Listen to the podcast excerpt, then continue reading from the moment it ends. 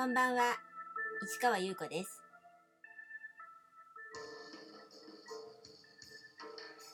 6月27日日曜日、詩人はささやく166回目をお送りいたします。今日は久々に散歩しました。いつもね、映像ばっかり見ててね、外を歩いてなかったなんてこともないんだけどちょっと散歩っていう形では歩いてなかったので今日はちょっとぐるっと近所を大回りしたという感じですね。でちょっと気に入ってるカフェに行って私あのーカフェの中というよりも外にあの椅子とかねテーブルあるところが好きでそこもすぐ目の前に車が通るんですけどなんとなく外に座ってコーヒー飲むっていうのが気に入ってるんです。で、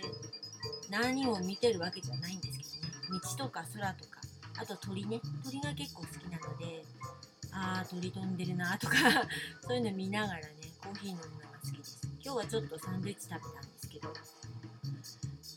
それもね、結構昼過ぎぐらいでしたかね。午前中は、あの、例のメルマがね、えー誰かの部屋のドアを開けて、こう、あの、配信したりとかそういう作業をやってから出かけるんですけどね。という感じで作品を作りつついろいろなことを考えつつそして、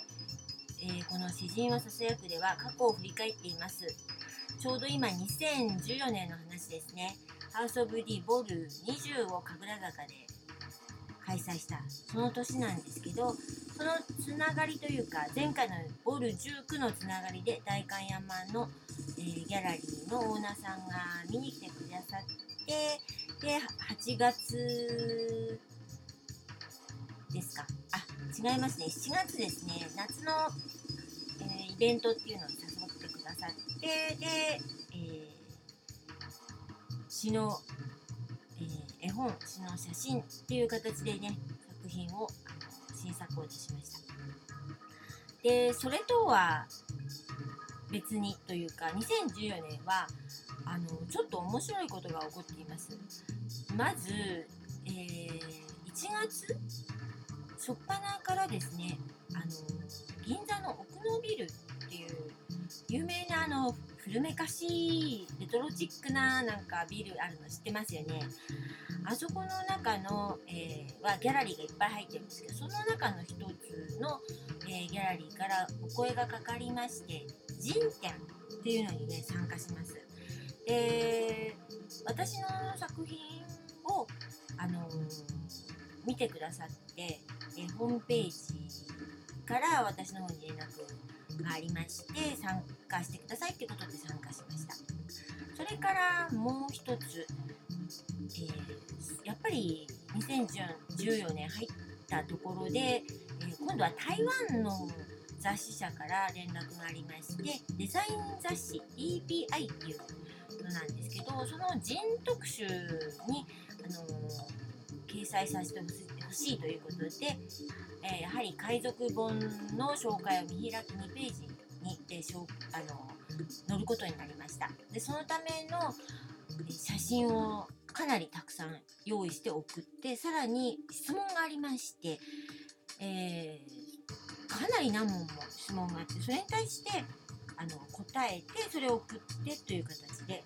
雑誌もあの4月に発売されたんですけどもう送られてきました。あもちろん台湾からなんですが日本語でしたので気軽に参加できた感じですね。なかなか誠実な感じの対応してくださってで結局いろんな質問って何が一番あの深く突っ込んで聞かれたかというとやはりねなんかあのどういったきっかけでとか子供の時どうだったかとか割とその最初の頃のことを聞かれましたね。もちろんその海賊本のこともかれましたけどもどあとその本の形態のこととかね。もうそういういろんなこと聞かれたんですけどやっぱりなぜなのかみたいな感じのことをすごくたくさん聞かれました。これもねえっ、と吉祥寺のブックマンションに、えー私の本棚ナンバー44番ボム書店の棚の中に DPI という雑誌がね右端の方にね置いてあってねあの読めるようになってるんですよ。でもちろんあのえー日本語ではないんですけど小冊子をつけてます私のね。でそれにあの日本語でどんなことを質問されてどんなことを答えたかっていうのもあのちゃんと挟んであるのでよかったら見てください。っていう感じですね。そんな感じで、えー、人展と人の特集という形で、あの連絡があったわけです。でこれなんでかなと思ってこの、えーギャラリー人展のギャラリーのを誘に、えーの方にですね、えー聞いたのとそれから台湾の雑誌の雑誌社の方にも聞いたんですけど、えーなんで私のことを知りましたかって聞いたんです。そしたらねあのそのギャラリー銀座のギャラリーの方もあの台湾の雑誌社の方もあの2012年に参加した東京アートブックフェアっていうちょっと前に話しましたけど海賊本とかいろんなのをあのたくさん出したっていう話しましたよね。でその時に私はそのそのアートブックのフ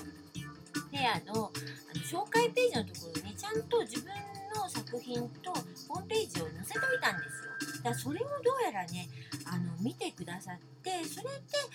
その2012年なんだけど2014年に声がかかったというなかなか面白いでしょ？ということで2014年はちょっとね面白い展開になった年でした。というところでこの続きはまた明日ね